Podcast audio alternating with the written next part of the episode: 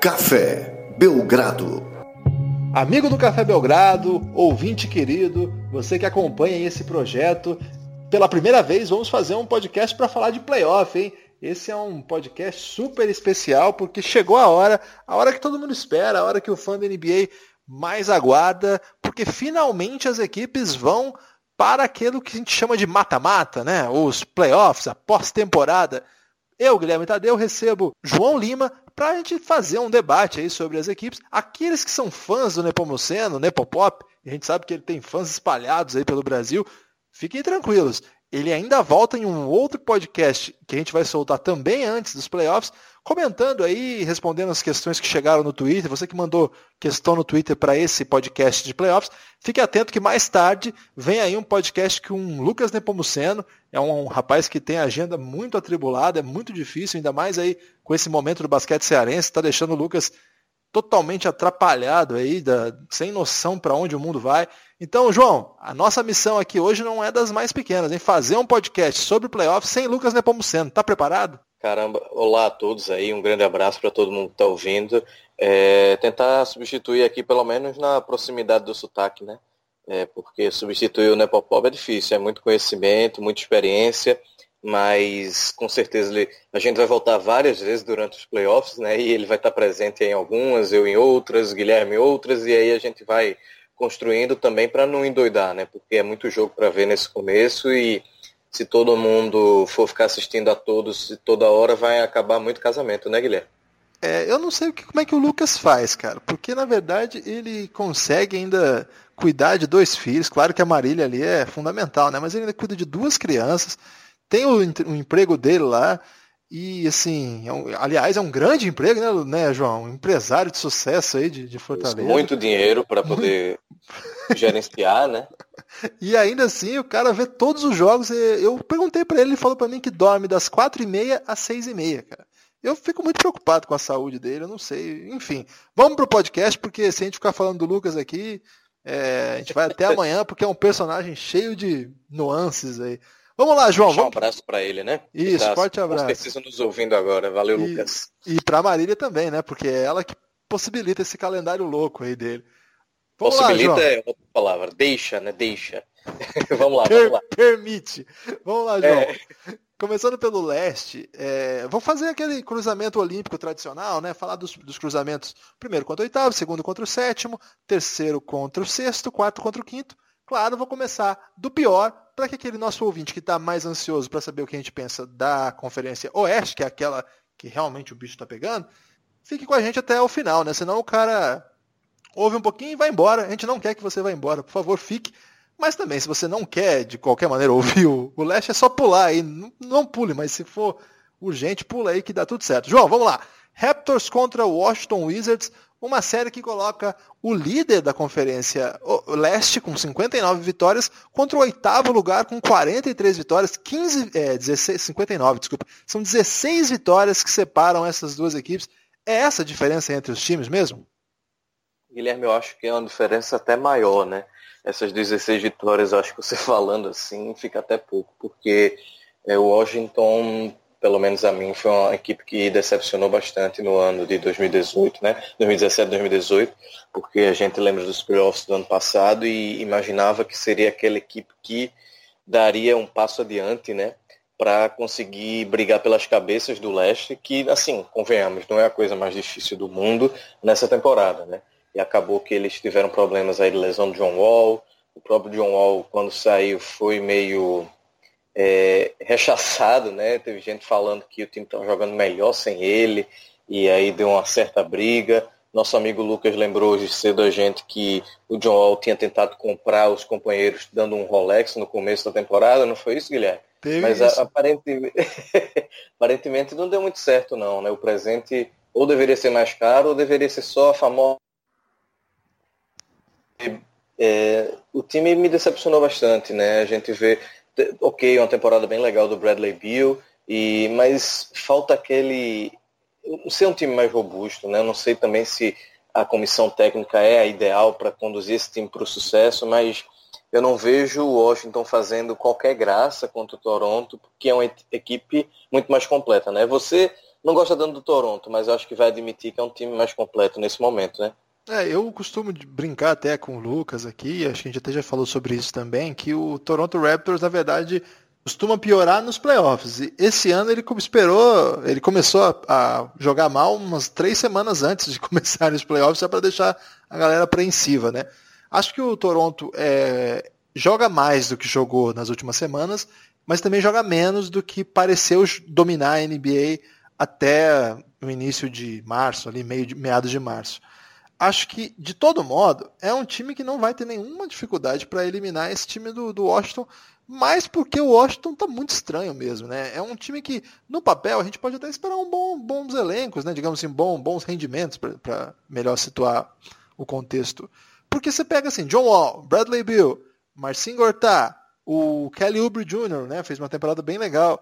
O Marquinhos Morris. Também, né? Oro Porter, grande, assim, virou aquele jogador que todo mundo esperava, né? Então, no papel, não é um time ruim. Só que não é o suficiente também para ganhar um, playoff de uma equipe que já está mais entrosada. O DeMar DeRozan, de fato, é um jogador assim, explodiu, né? Um jogador de outro patamar já. Então, eu acho que nessa série a gente não vai ter problema, não. Se tivesse que fazer um palpite, aí eu iria com tranquilidade, apesar de duvidar muito desse, desse time do Toronto de um 4 a 2 aí para o Toronto. E você? Para mim é um 4 a 1 com chance de 4 a 0 é, Não espero muita coisa desse Washington, não. Eu tenho muito gravado na, na cabeça um, um jogo recente que eles fizeram contra o San Antonio. E o San Antonio estava justamente naquela draga de não vencer ninguém. E eles foram lá para o Texas, foram detonados pelo San Antonio, que o, o Lamarcus Aldridge acabou com o jogo, então eu, eu não espero aí muita coisa contra o Toronto não, que é um time que tem um banco forte, tem o DeMar DeRozan, o próprio o Kyle Lowry eu gosto muito dele, às vezes eu acho um pouco supervalorizado, mas gosto muito dele. E o Valanciunas, que é um cara que pode se aproveitar bastante aí desse garrafão do Washington. Não te preocupa que um cara tipo Van Vliet seja uma peça fundamental de uma equipe que ficou em primeiro lugar numa, numa conferência? Cara, eu gosto do Van Vliet, assim, vindo do banco, eu acho que ele oferece umas coisas legais. Ele me lembra um pouco o Jordan Farma, talvez melhorado, talvez piorado, eu não sei. É, não boa sei lembrança, dizer. gostei. É, gostou da comparação? Boa, né? foi boa. É, tem hora que ele entra e, e, faz muita coisa legal e tem hora que ele entra e faz cada burrada que você não acredita. Mas aí eu acho que vai entrar muito também o, o Dwayne Casey, né? Ele conseguir manejar a situação dele no jogo ali, quanto tempo ele fica, quanto tempo ele não fica também, que é muito importante. Mas eu gosto dele, eu acho que é um cara bom, apesar das burradas. Eu acho que ele faz muita coisa que ele não deveria fazer. Boston Celtics contra Milwaukee Bucks. É, o Boston Celtics terminou com 55 vitórias, o Milwaukee Bucks com 44 vitórias, 11 vitórias de diferença entre as equipes na tabela final da temporada regular. Só que tem aquela pegadinha do malandro aí que o Boston Celtics vai chegar após temporada sem dois dos seus três potenciais All-Star, né? Se a gente considera o Al Horford um All-Star, Kyrie e Gordon Hayward, os outros dois. Gordon Hayward, é, o Boston Celtics está sem eles desde aquele, daquela fratura exposta horrorosa no jogo 1 da temporada. Né? Talvez a gente nem diga que teve ele, né? Porque Isso. foi no primeiro lance do jogo, basicamente. E o coitado aconteceu aquilo, foi tenebroso, a gente até meio que ficou sem acreditar, né? Tá vendo aquela cena todo mundo empolgado com a volta da NBA, aquele Cleveland e Boston, e de repente aconteceu aquilo com ele. Mas desculpa, te interrompi. Não, é isso. E o, aí o Kyrie já é um desfalque pesado, né? Porque essa temporada aí de 55 vitórias, uma temporada muito legal, quatro vitórias só atrás do Toronto Raptors, ela, que foi o campeão da, da conferência, o líder da conferência na temporada regular, ela foi muito liderada pelo Kyrie, né? E o Kyrie foi o cara que logo chegou em Boston, vestiu a, a carapuça do franchise player. Jogou demais, jogou demais mesmo. E, cara, anticlímax total, faz mais ou menos 15 dias, acho que nem isso, menos 10 dias, chegou a notícia de que ele não poderia jogar os playoffs por conta de sua lesão. Aliás, uma lesão que vai demorar até todas as férias, toda as férias dele, e ainda o início da próxima temporada, né? Uma lesão terrível. O Boston Celtics, com 55 vitórias, e enfrenta o Bucks com 44 vitórias. A diferença entre eles talvez nem seja só essa, talvez seja até maior por conta dessas lesões aí sobretudo a lesão do Kyrie, que atrapalhou um pouco o rendimento da equipe na reta final. Para ter uma ideia, a equipe terminou com quatro derrotas nos últimos dez jogos, um rendimento abaixo do, da média da equipe. No entanto, nesses playoffs, eles vão pegar o Milwaukee Bucks, que chega reformulado, bagunçado pra caramba. Você sabe que o Jason Kidd perdeu o emprego no meio da temporada. Que esperar desse duelo aí? O Giannis tem o que, o que é necessário para eliminar uma equipe que classificou tão melhor que ele, embora esteja desfalcada? Guilherme, eu gostaria de dizer que sim. Você sabe que eu sou um grande fã de Giannis por motivos de fantasy, antes mesmo dele explodir aí para todo mundo. E eu sou fã por causa do Lucas, né? Inclusive, vou, vou lembrar esse mérito a ele aí. Mas é, a gente falou mais cedo também seria esperado que ele, enquanto superstar, enquanto um, um, jogador que tem capacidade de ser um dos melhores da liga por muitos anos, né, ele conseguisse passar do primeiro round dos playoffs. Né? Então a gente lembra que o T-Mac, no passado recente, foi muito zoado por isso por muito tempo, né, que era o cara que não conseguia passar do primeiro round. E me preocupa um pouco o Giannis estar nesse time do Bucks, que é um time que tem suas limitações, é, tanto de quem comanda quanto do técnico mesmo. Né? Teve essa mudança do Jason Kidd, que ok, não estava fazendo um trabalho que saltasse aos olhos, mas me parece que essa mudança piorou, né? O técnico agora perdeu, assim, de certa forma, o, o, Milwaukee de um jeito que tem um elenco que a gente começa, quando começa a ver, é interessante, né, Guilherme? Tem o Giannis, tem o, o Jabari Parker, tem o nosso querido Chris Middleton, que é um, um baita jogador, especialmente ofensivamente, o cara mete bola de tudo que é lugar da quadra. Então, o Bledsoe, é, né? O Bledsoe, que veio do Phoenix aí, e é um jogador extremamente completo, assim, é, e jovem ainda, né? Tem uma carreira já de, de jogador experiente, mas ainda é jovem.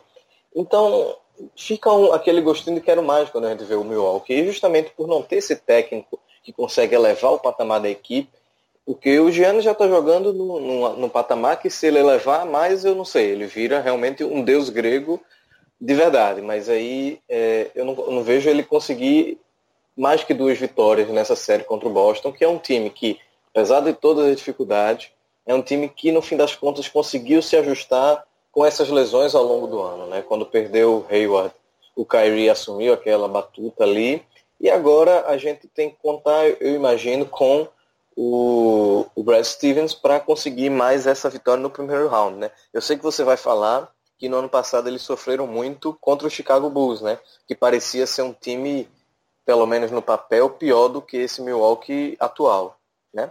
Pois é, Mas... é, isso aí me deixa um pouco com o pé atrás com Boston e eu é, arriscadamente para dar uma ousada, eu apostei aqui no meu bracket em Milwaukee 4 a 3. Vou explicar por quê. É muito baseado nessa série mesmo. A gente já conversou antes, por isso que você já até antecipou. Aquela série do ano passado contra o Chicago Bulls me deixou a impressão, e aparentemente também no Danny Ainge e no Brad Stevens, de que para o Boston Celtics ir além, ele precisava mais do que simplesmente ter um bom técnico com um bom elenco de jogadores que sabem o que tem que fazer em quadra. Acho que eles entenderam que eles precisariam de estrelas de outro gabarito para que é, o time pudesse chegar aos playoffs sem correr riscos de ser eliminado logo no primeiro round, ou com uma chance de chegar a uma final de conferência e derrotar o LeBron James, que é a superestrela, né? Por isso, é claro que o, o Ainge fez tantas é, ousadias aí, né? Imagina, ele desmontou aquela equipe do ano passado, que tinha o Jay Crowder, Avery Bradley, é, várias peças que não estão mais lá, né? E trouxe com uma grande façanha, né? Numa troca em que foi Kyrie e veio é, foi a Isaiah Thomas e veio o Kyrie, então você já vê que foi uma grande troca para o contexto atual da NBA. Claro que na época o Isaiah Thomas vinha jogando muito. É, a ideia de que de fato precisava de um pouco mais de força, né?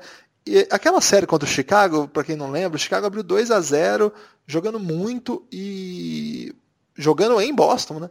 e o Rajon Rondo machuca e aí o Boston vira e depois vai, vai longe nos playoffs acaba sendo eliminado, mas tendo uma grande temporada, uma pós-temporada. Mas acho que aquela série me deixou assim alerta no sentido de que é, as equipes precisam de um pouco mais do que um grande treinador e um grande sistema de jogo em playoff de NBA.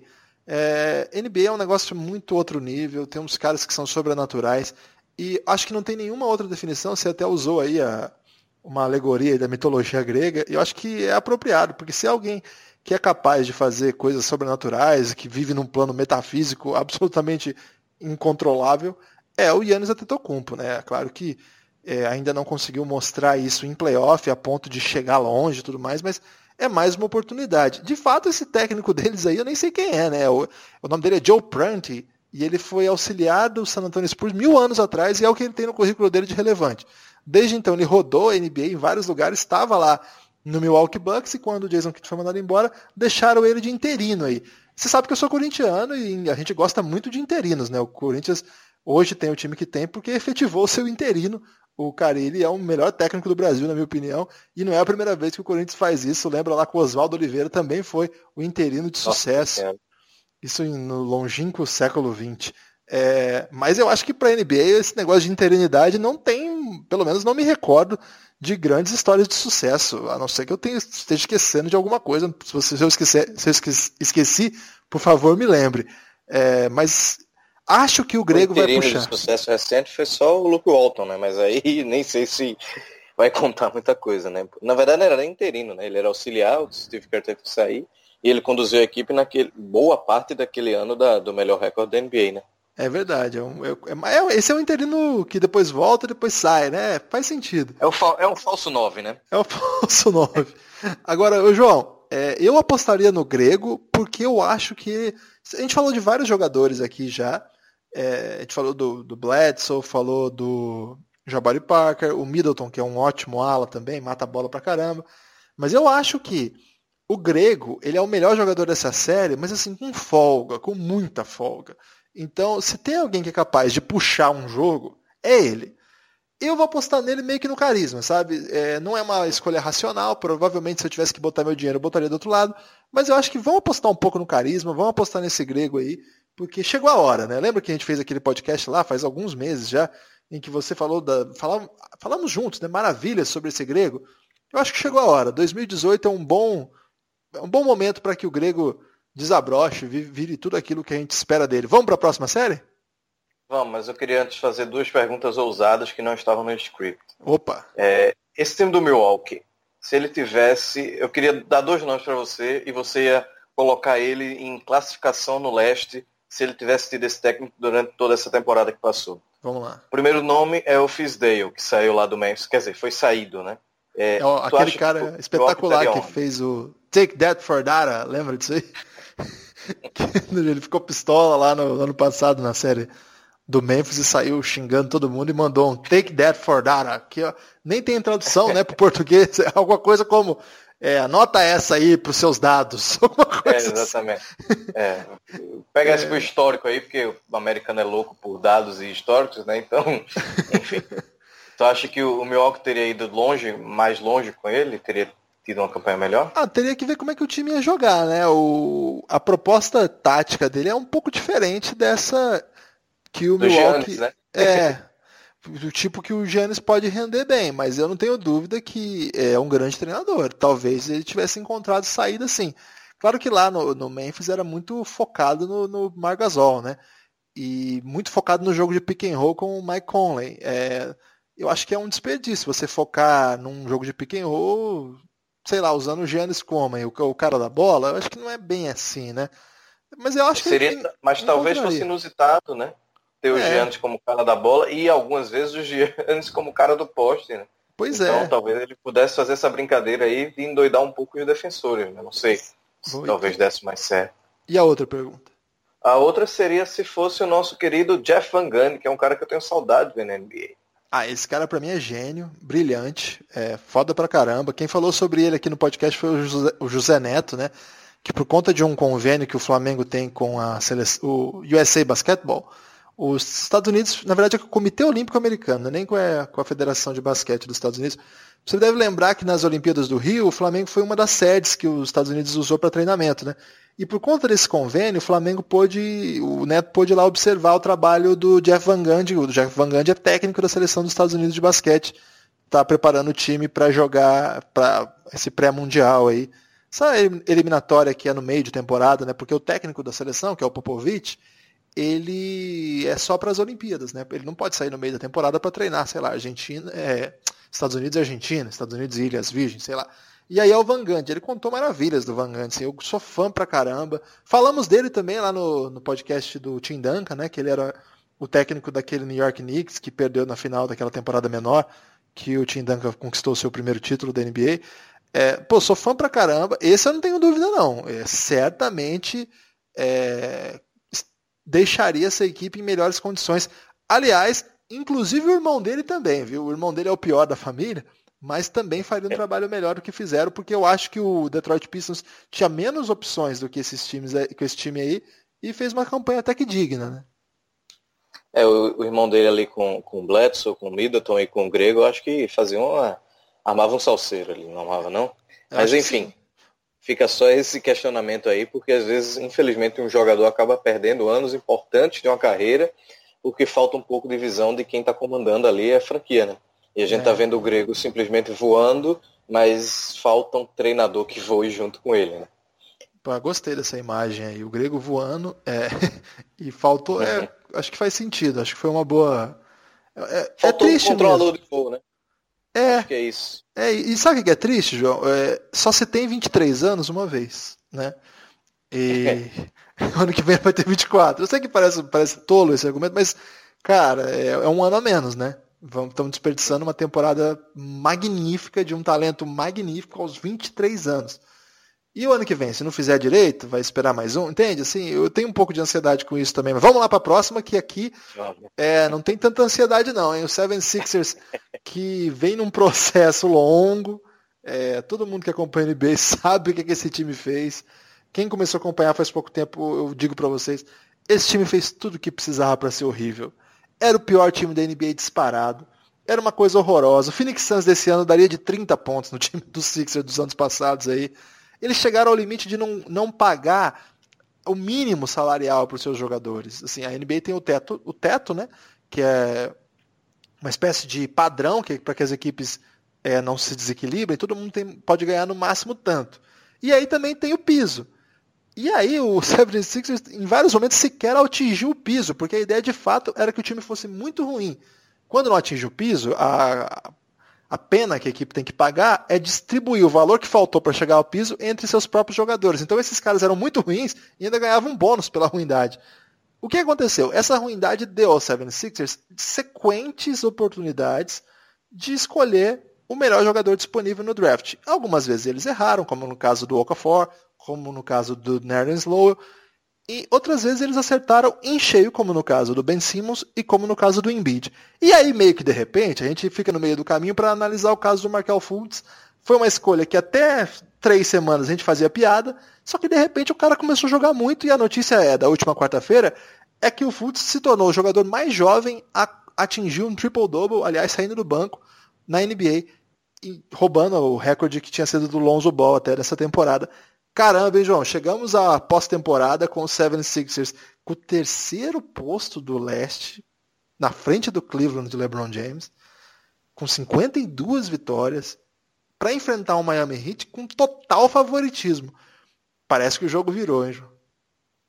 É, parece. Quem apostou aí que o Sixers seria o terceiro no leste antes da temporada começar, deve ter feito já alguma grana, né? Mas, assim, você falou do processo, apesar de eu não concordar e achar um meio sem graça tudo isso, né? No fim das contas dava para ter montado um time bom de outra forma. Eles conseguiram fazer isso bem, né?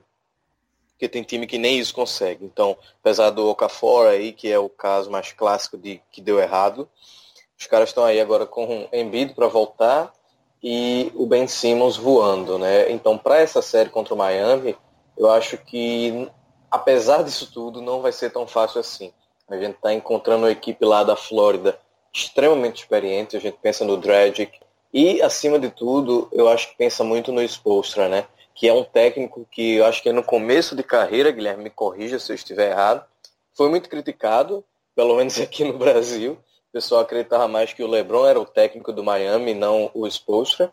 E atualmente tem se mostrado um dos melhores técnicos da NBA, né? E eu acho que esse cara vai saber não digo anular, mas certamente minimizar os problemas que o Ben Simmons pode trazer. E eu espero que o Embiid também encontre vários problemas ao enfrentar, ao enfrentar o Hassan Whiteside, né? Que é um cara de jogo mais físico, o Embiid tá vindo de uma lesão, uma lesão que não é legal, uma lesão na face, uma fratura, então vamos ver o que, é que vai acontecer aí. Né? Eu acho que vai ser uma série longa e eu diria que aí provavelmente vai dar Filadélfia, eu ainda acho isso, em sete jogos. A gente não fez o palpite do anterior, né? Mas nessa eu tô dizendo que eu tô cravando aqui Filadélfia em sete. Eu fiz, eu falei Milwaukee em sete. Você não fez? Pode fazer agora, retroativamente.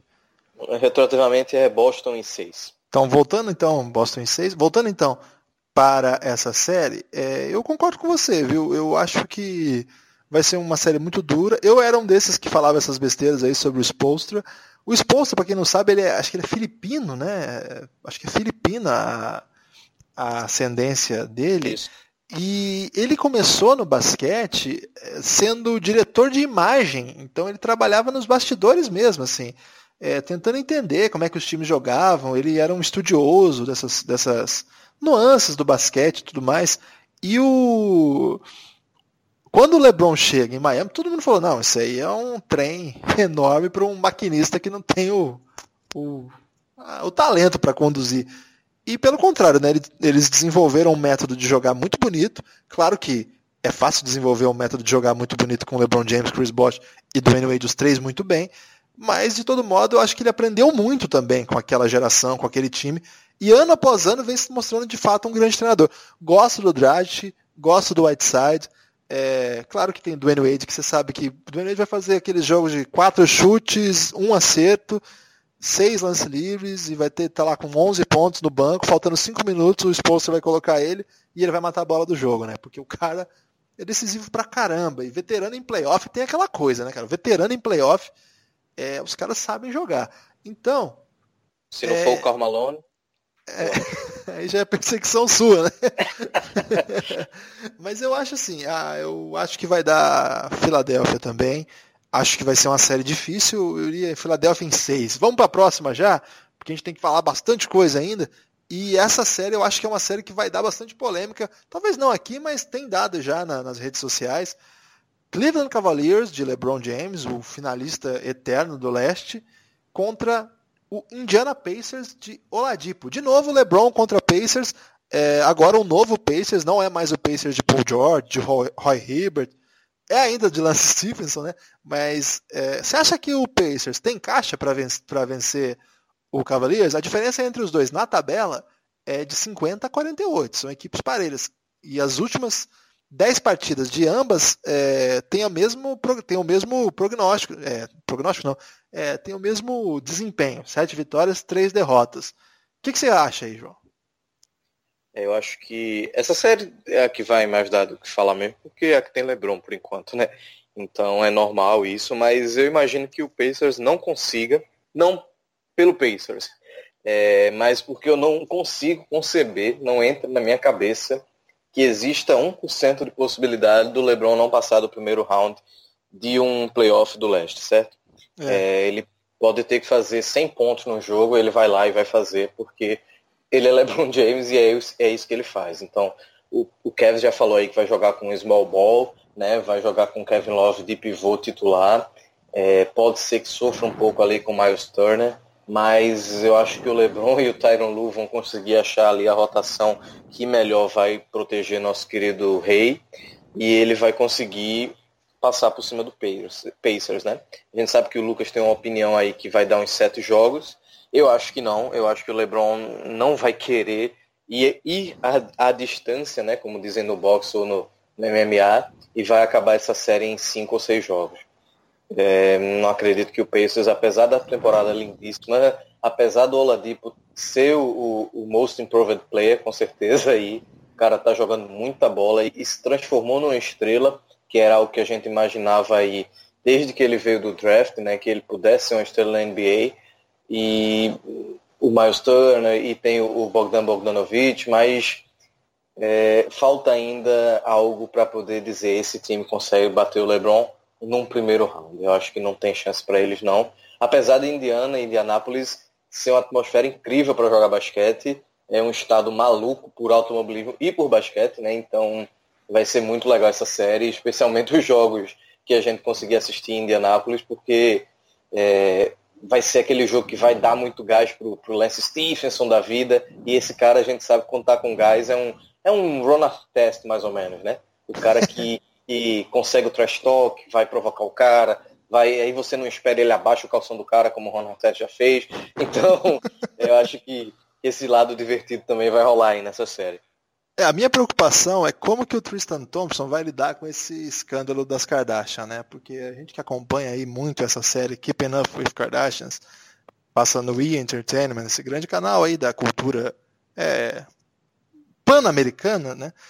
É, a gente sabe que aconteceu e na última quarta-feira um escândalo, né? Ele foi filmado com duas garotas, parece que teria ido com uma delas para um motel e a Chloe, que é, já é conhecida no, no, cenário da NBA porque era companheira do Lamar Odom, aliás, ficou do lado do Lamar Odom nos momentos mais difíceis, também se tornou a companheira do. Na verdade, do ela criou os momentos mais difíceis para ele. Não, né? isso é perseguição.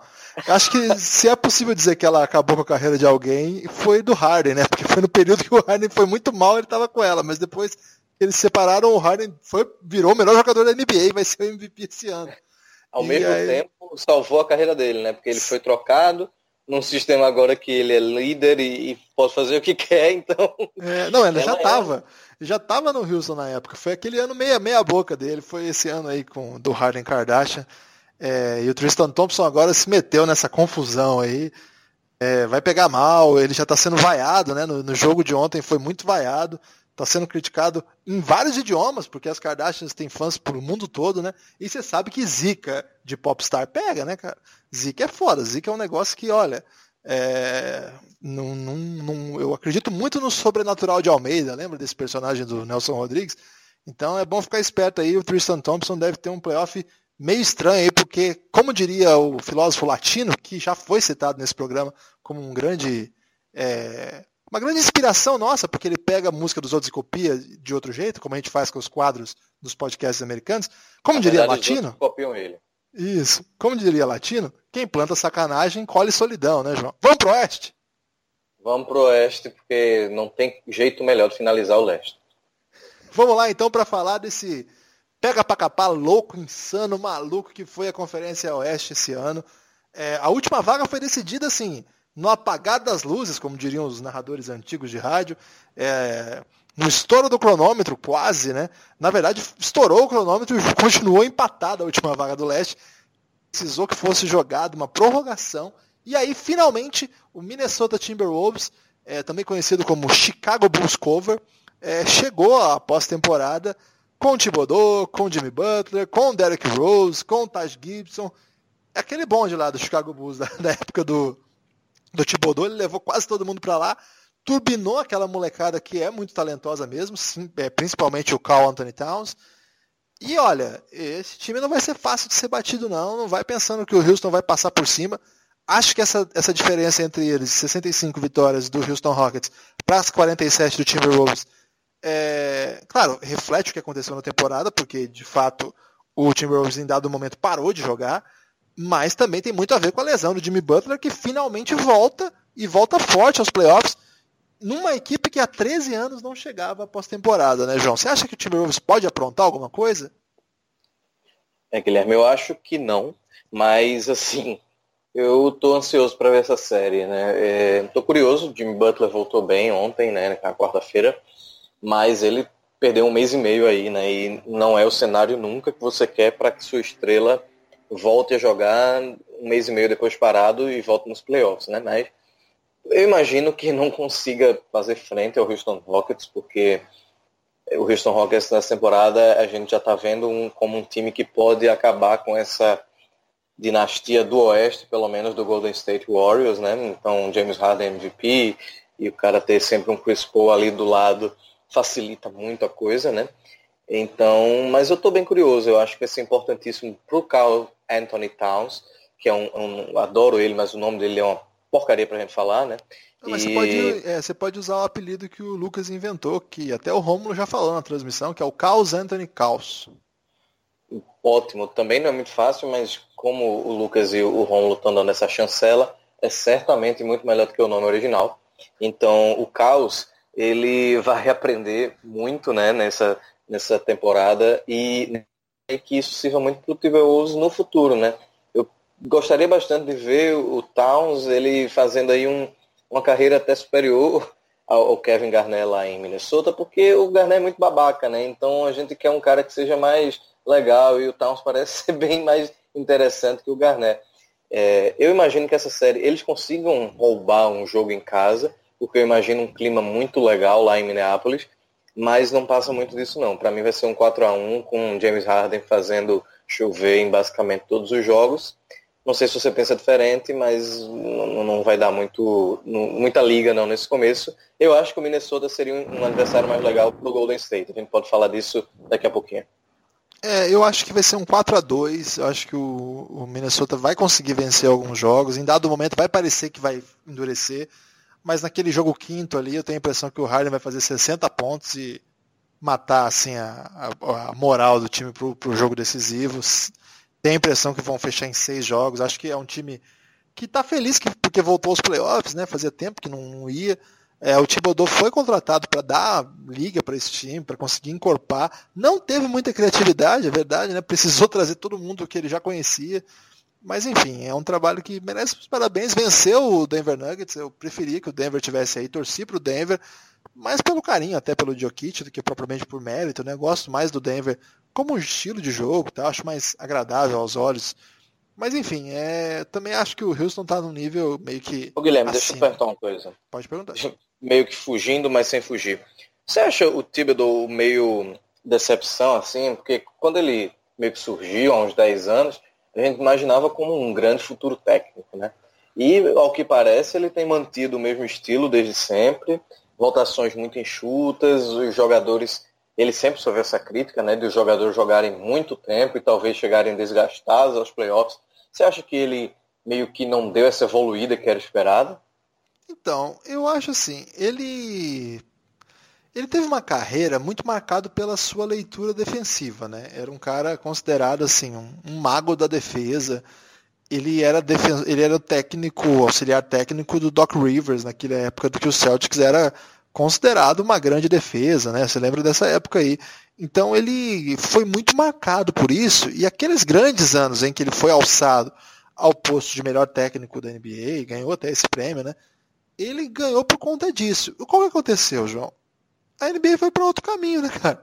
A NBA meio que não se importa mais com defesa, né? A NBA é o, a, a liga do ataque agora.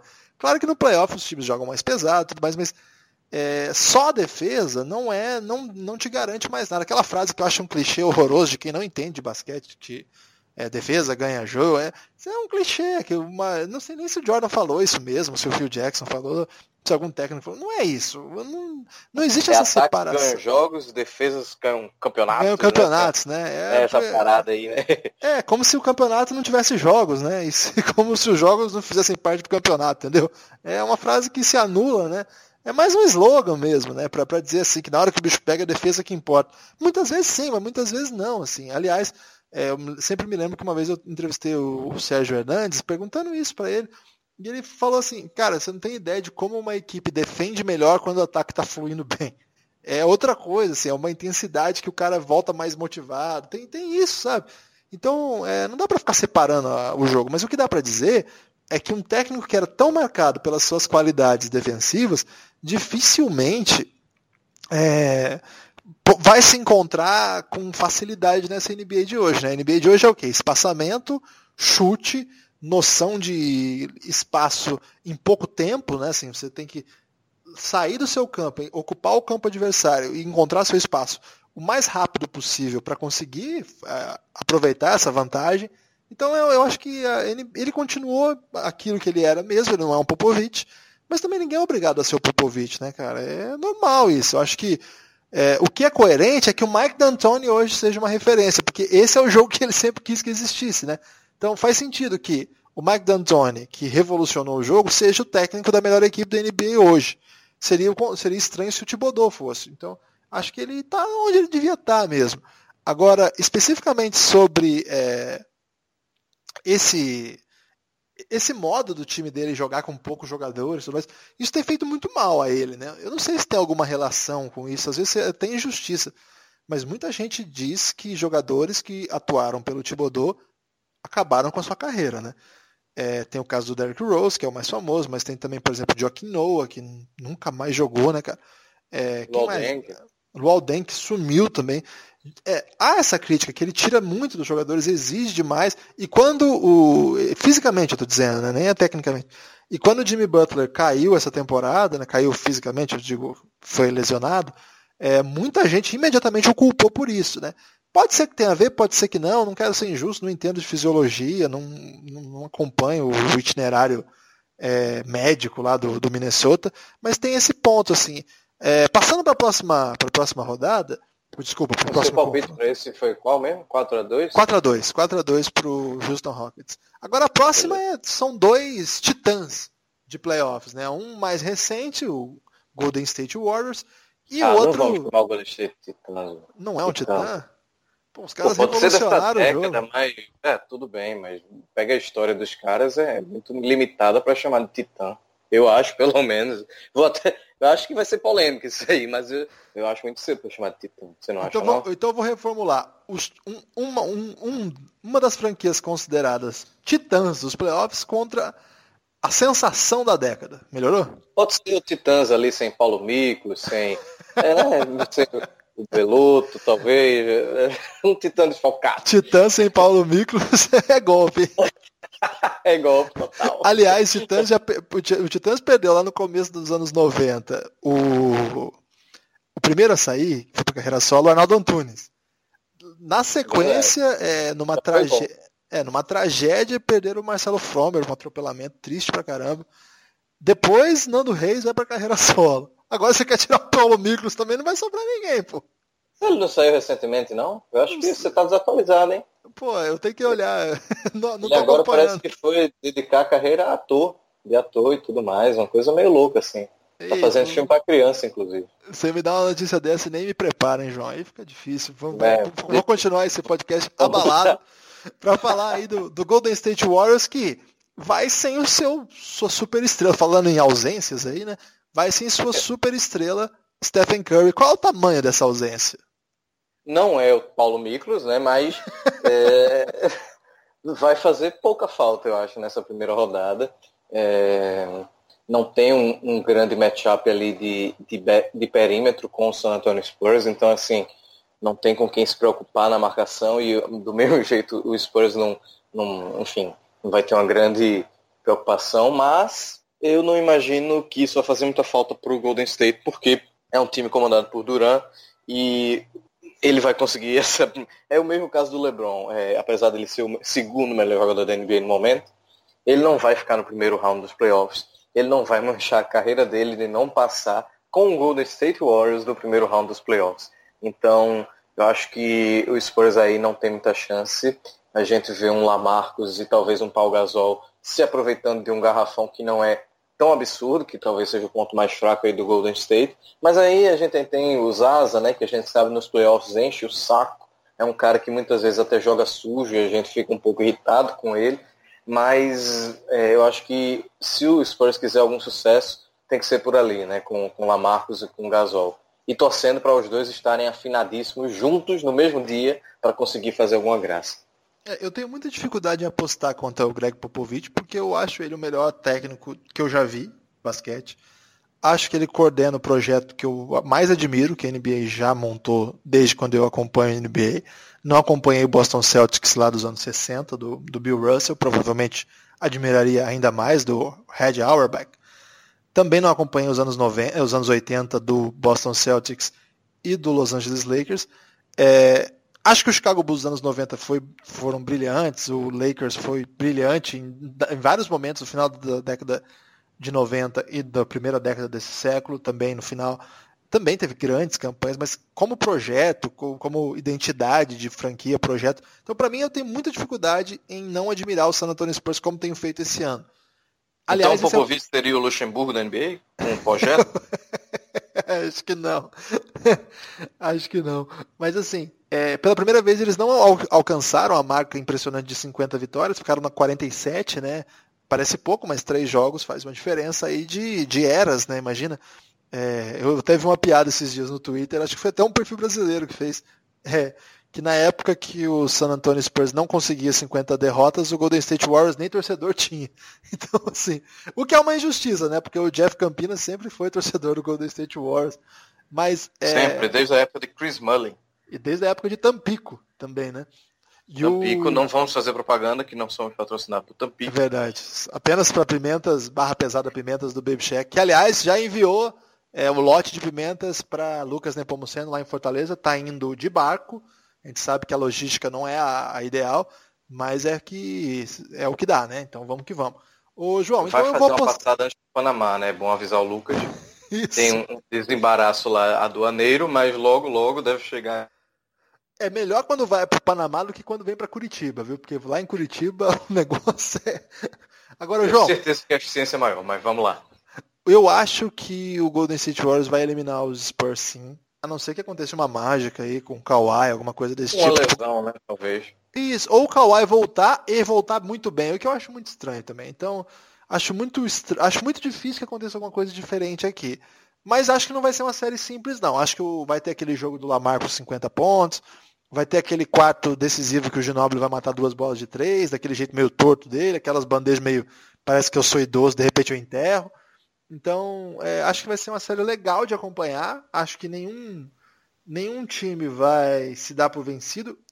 É, apesar de que, é, às vezes, esses, esses, jogos, assim, o time abre 20 pontos, ganha o jogo, e o outro time no outro, na outra série ganha de 20. São séries é, equilibradas, mas de placares largos, né? É, é, equilibrada no número de vitórias. Mas o jogo em si é muito desequilibrado. Então, não sei, mas eu tenho a impressão de que o Warriors vai vencer em 6. Agora, passando para o próximo confronto, e esse vai ser duro, viu, porque olha só, o Portland Trail Blazers, melhor campanha, sei lá desde quando, nem não, não peguei para esse, esse podcast, mas pelo menos acho que desde a época lá do, do Rashid Wallace, não é não? Não sei, daqui, daqui a pouco eu respondo para vocês. É... Os 40... terceiros lugares foram surpreendentes esse ano. Foram. Tanto no leste quanto no oeste, né?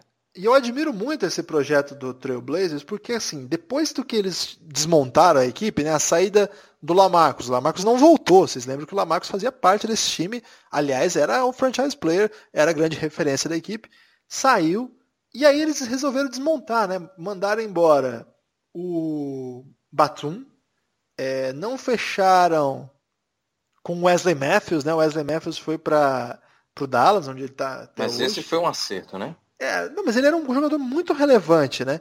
E assim, os caras conseguiram. eu, eu levantei aqui, é, nem faz tanto tempo assim, porque na verdade esse time aí que eu tô falando mesmo, é, que é já o time do, do Portland com o Lamarcus, teve 51 vitórias. Então foi isso. Depois dessa temporada, que eles tinham Lamarcus Aldridge, Nicolás Batum, é... quem mais estava naquele time? O Robin Lopes, lembra? O pivôzão?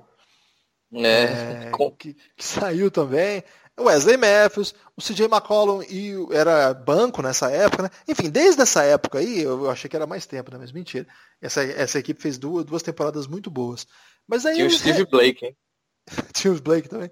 Eles remontaram sem precisar entrar em tanque, né, cara? Começaram a contratar vários coadjuvantes, é, aumentaram a responsabilidade do Damian Lillard e do CJ McCollum e viraram uma máquina de jogar basquete. Ao passo de terminar nessa temporada, nesse banho de sangue que foi o Oeste esse ano, em terceiro lugar. E eu acho que eles vão ter um adversário relativamente acessível, que é o Pelicans, embora o Pelicans vá ter o melhor jogador da série, talvez o melhor jogador da NBA em alguns momentos dessa temporada. Como é que você vê esse confronto entre Portland Trail Blazers e New Orleans Pelicans? Pois é, você falou aí, eu acho muito legal. Eu falei a mesma coisa do Philadelphia, né? Mesma coisa não, mesmo assunto.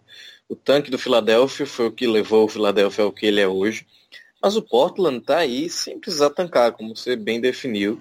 E a gente tem que, se a gente enalteceu lá o, o Brad Stevens e o Dwayne Case e, e o próprio Spolstra, tem que falar do Stotts, né? Que, putz, é um técnico que está durante todo esse processo, né?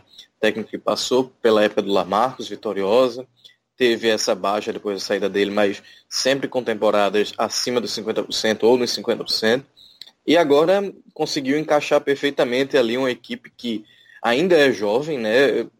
Jovem a ponto de a maioria dos seus jogadores estarem no auge, né? O Lillard tem aí seus 27 anos, o McCollum é um pouquinho mais novo, eu imagino, né?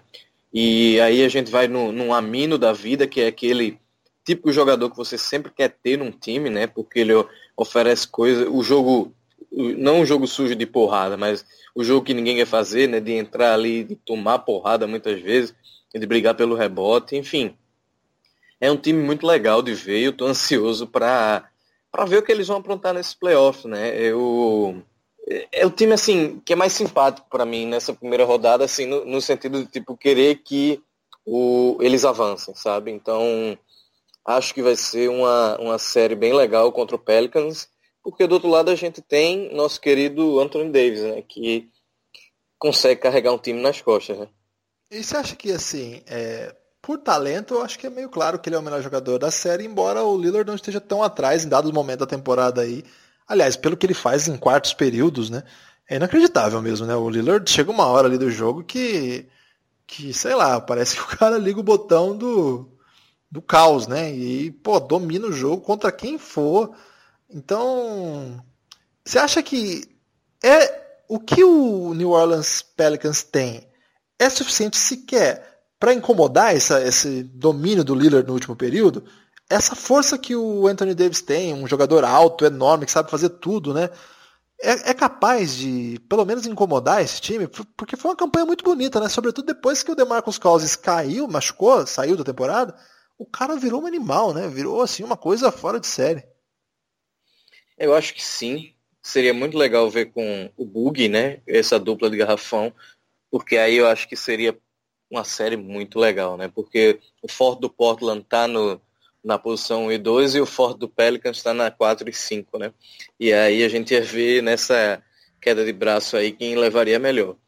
Eu acho que vai dar Pelican, é, vai, desculpa, vai dar Trailblazers, mas o Anthony Davis tem muita capacidade de fazer a série ir um pouco mais longe do que o Portland gostaria e até mesmo dá aquela sensação de tipo, eita, será que o New Orleans não consegue levar essa, né? Não sei se você acha isso também.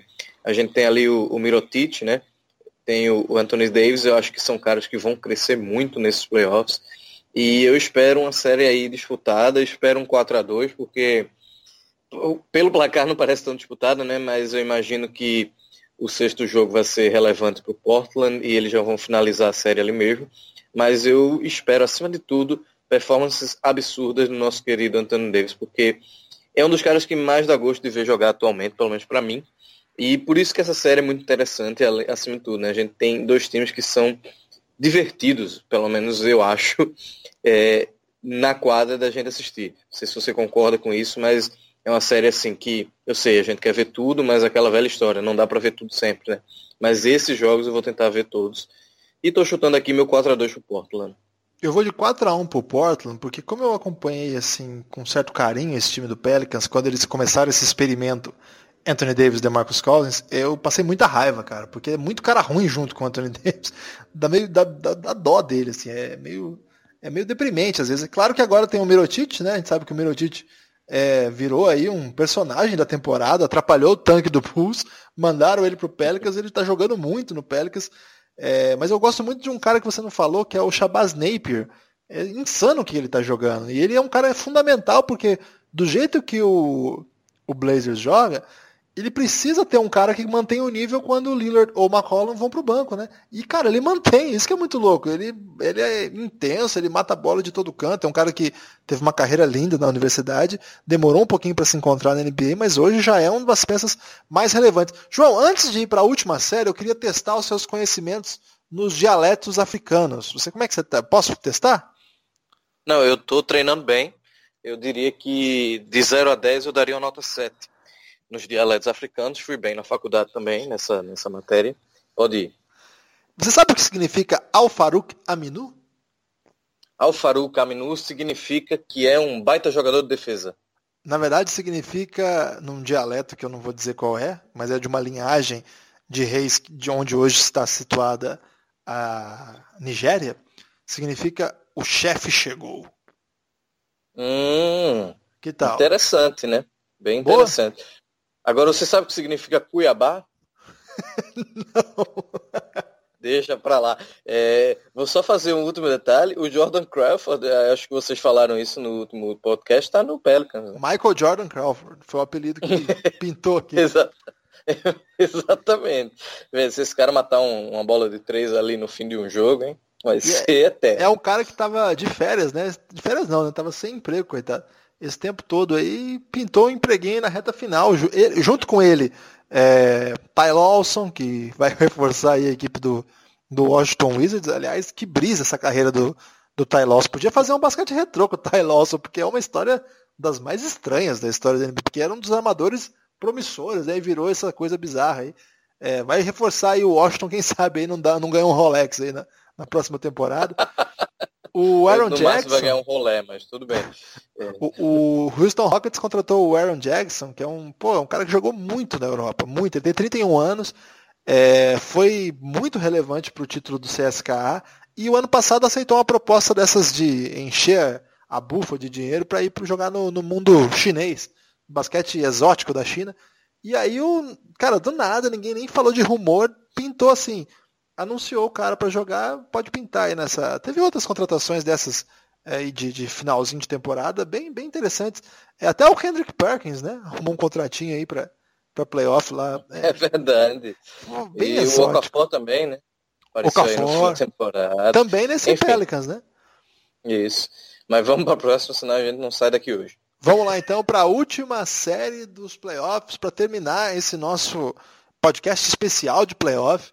É, você que está ouvindo, fique atento que nos próximos momentos a gente vai publicar também o podcast respondendo as perguntas que chegaram nessa tarde, aí com o Lucas Nepomuceno, é, o craque das multidões, o cearense mais querido do Brasil, depois, claro, de Raimundo Fagner, porque o cara que escreveu Deslizes não pode ficar na frente, atrás do Nepopop. Mas só, na, só atrás dele está o Nepopop. Vamos lá, Lu, vamos lá, João. Oklahoma City Thunder, time de Lucas. Oklahoma City Thunder e Utah Jazz. De um lado, um Essa time. É legal que... pra caralho. É, porque de um lado, uma equipe que não era para estar tão bem assim depois que Gordon Hayward foi embora. De outro lado, uma equipe que montou um trio poderoso, chegou Paul George, chegou Carmelo Anthony, não decolou, mas em vários momentos da temporada ganhou jogos que as pessoas achavam que ele não ganharia, que eles não ganhariam, né? Vai ser uma série, essa aí eu não sei nem o que, que vai acontecer, cara. É, o Oklahoma não decolou muito em parte porque o Carmelo nem pula mais direito, né? Mas tirando esse fato, é... foi uma temporada vitoriosa pra caramba, né? O Westbrook mais uma vez com terminou com média de triple-double, né? Ele precisou de menos chute nessa temporada, distribuiu mais a bola, ganhou um elenco de apoio. E eu gosto bastante dessa equipe porque, além do trio de ouro aí, vem o Steven Adams ali, né? Que é um cara que putz, dá trabalho. O cara é gigantesco, é, é, o tipo de cara que vai dar muito trabalho no playoff. E eu estou bem curioso para ver se esse Utah Jazz de meninos e também de jogadores que não são tão novos, mas não tem tanta experiência nos playoffs ainda, é, vai conseguir lidar com essa força aí desse trio. Eu acho que vai dar Oklahoma, mas é, para mim é a série mais, mais aberta. É, eu gosto muito do time do Utah Jazz. É, é, um dos times que eu mais assisti no ano pelo modelo de jogo mesmo que eles praticam, né? É, sou fã do Rick Rubio e acho que o Rubio está jogando o melhor basquete da sua carreira profissional. É... Tá parecendo com o Luan Santana, né? É, esse é o ponto negativo, né? Você sabe que é, o Rubio às vezes me irrita um pouco. É, esse visual dele é bastante discutível, né? A gente não vai entrar nas minúcias aí desse debate, mas se tivesse um Fashion Police aqui é, sobraria para o Rubio, certamente. Não por acaso as pessoas têm jogado ele no chão e tentado agredi-lo em vários lances da NBA. Acho que. Algum motivo tem, né? Algum motivo deve ter. Claro que o pessoal lá do, do Minnesota eles são meio confusos, né, cara? Você viu que o, que o Jimmy Butler tava mil anos sem twittar e falou: voltei no Twitter só para dizer que o Tig tá certo de jogar o Rubio no chão. Teve isso. Isso, né? isso eu acho que é é, ainda na passagem do Garnet, né? Quando o cara é muito para baixo, acaba deixando a cidade assim. Mas vamos voltar para série. Eu acho assim que o time do Utah ele depende muito do funcionamento do sistema. E eu acho que esse time do Oklahoma não é um time que consegue defender bem. Eu acho que é um time que ataca muito bem, mas eu acho que é um time que vai ter dificuldade de entender a lógica do ataque do, do Utah Jazz. Então eu vou postar no Utah Jazz. Gosto muito do que eles fazem. Acho que eles têm um dos melhores pivôs da NBA. É, o Gobert é um animal, né, cara? É, é, a, é, incrível a força que ele tem, incrível a. Vai ser legal esse duelo, né? Do Adams com o Gobert. Acho que vai ser vai. bem interessante. Vai, porque de um lado é um guerreiro, né, cara? Do outro lado é um dos melhores pivôs de sua geração. Assim, os dois, né? São dois dos melhores. Eu acho que vai ser uhum. bem legal mesmo, mas eu tenho a impressão que o tá tem um pouquinho mais de coordenação tática. Vazia para vender, né? É, pode ser. Eu, eu, mas o problema é o seguinte, né? O time do. Eu falo assim, quando eu falei, não tem a menor ideia que vai acontecer, porque do outro lado, cara, o Westbrook é Westbrook, um cara né? inacreditável. O Carmelo Anthony, jogo decisivo, o cara é foda. Minuto final ele mata a bola. E o Paul George, cara, é um dos melhores jogadores da NBA. É claro que ainda não conseguiu voltar a ser aquele Paul George que rivalizou com o LeBron em dado momento algumas séries entre Pacers e Heat na época ainda. Né? Mas, cara, eu não sei. Por isso que eu falo, essa série também é estranha. Eu apostaria 4 a 3 no Utah Jazz, pro Utah Jazz, mas assim, só porque eu tenho que apostar em alguém, então eu prefiro apostar em quem eu vou, para quem eu vou torcer. Mas eu acho que é uma série que ah, é encardida mesmo. Você tem palpite? tenho. É, só vou finalizar é, antes. Você falou do lado tático, do esquema, e eu lembro do Jay Crowder, ele deu uma alfinetada, obviamente, no Cleveland, mas. É, do Jay Crowder não, caramba, do DeMar Carroll, não é esse? Não, Crowder tá lá. O Crowder, né? Que é tudo Isso. cabeludo, eu confundo. É, tudo cara de jogador falou... de futebol americano, né? é, é mesmo, wide receiver. É, e ele falou que estava feliz esse ano porque estava jogando num time com esquema, né? Então, é, elogiou, obviamente, o esquema do time, deu uma alfinetada no Cleveland, mas reflete bem o que você falou. É um time que sabe o que tem que fazer nos momentos determinados na quadra, né? Mas eu irei de Oklahoma nessa, porque eu sou muito fã do Westbrook. É, eu acho que o Paul George e o Carmelo vão querer jogar muito bem esse primeiro round, porque no fim das contas é, o Carmelo, acima de tudo, né? Ele tem recebido muitas críticas nos últimos anos e eu acho que não passar de um primeiro round tendo dois caras importantes como esse ao lado é, é, é um, mais uma mancha na carreira dele, né? Eu acho que ele está na reta final já querendo entregar um pouquinho mais. Eu acho que ele pode fazer a diferença nessa série. E assim, é, o Utah, como você disse, é mais uma equipe de esquema, mas se a gente for por talento individual, talvez o primeiro segundo e o terceiro jogadores da série, melhores da série, estejam do lado do Oklahoma. Né? É isso aí, João. Então assim a gente fecha todos os oito confrontos, uma hora e dois minutos de podcast. Vai fechar uma hora, uma hora e três. João, valeu, conseguimos é, abordar vários assuntos, claro que muitos outros não conseguimos, afinal, é, tem muita coisa para falar, a NBA é enorme, mas de modo geral dá para dizer que, pô, vai ser muito, vai ser muito legal esse playoff, vai ser quentíssimo, né? É, vai ser divertido pra caramba. E a gente vai voltando ao longo das séries, né, para ir analisando o que é está acontecendo. Guilherme, quer fazer só uma recapitulada, o pessoal não esquecer quais foram os palpites da gente, né? Acho que a gente foi de Houston, eu e você, certo? Isso. Portland a gente concordou? Concordou. Agora Utah Jazz, você concordou de um lado aí com o Utah, eu fui de Oklahoma City. E os dois concordamos que vamos de Golden State. Golden State né? Isso, certo. Do outro lado tá mais fechado, que é Toronto. Boston, ah não, você foi de Milwaukee, não é isso? Fui de Milwaukee, é. Ousada. Milwaukee em 7, é ousado. Filadélfia, e nessa série aí pode dar um Miami ousadamente, né? Faz esse, esse asterisco. E qual foi o outro? E Cleveland. Cleveland com certeza. Na Lebronzada. É. Na, na Lebronzada. É Acho que é isso, pessoal. Quem tiver uns palpites aí também quiser concordar, discordar, manda um tweet aí pra gente. A gente vai conversando e a partir de sábado a loucura começa. Já falem com suas mulheres e as mulheres já falem com seus maridos que os próximos dias até junho estão extremamente comprometidos com a NBA. Não é isso? É isso aí, João. Forte abraço. Um abraço.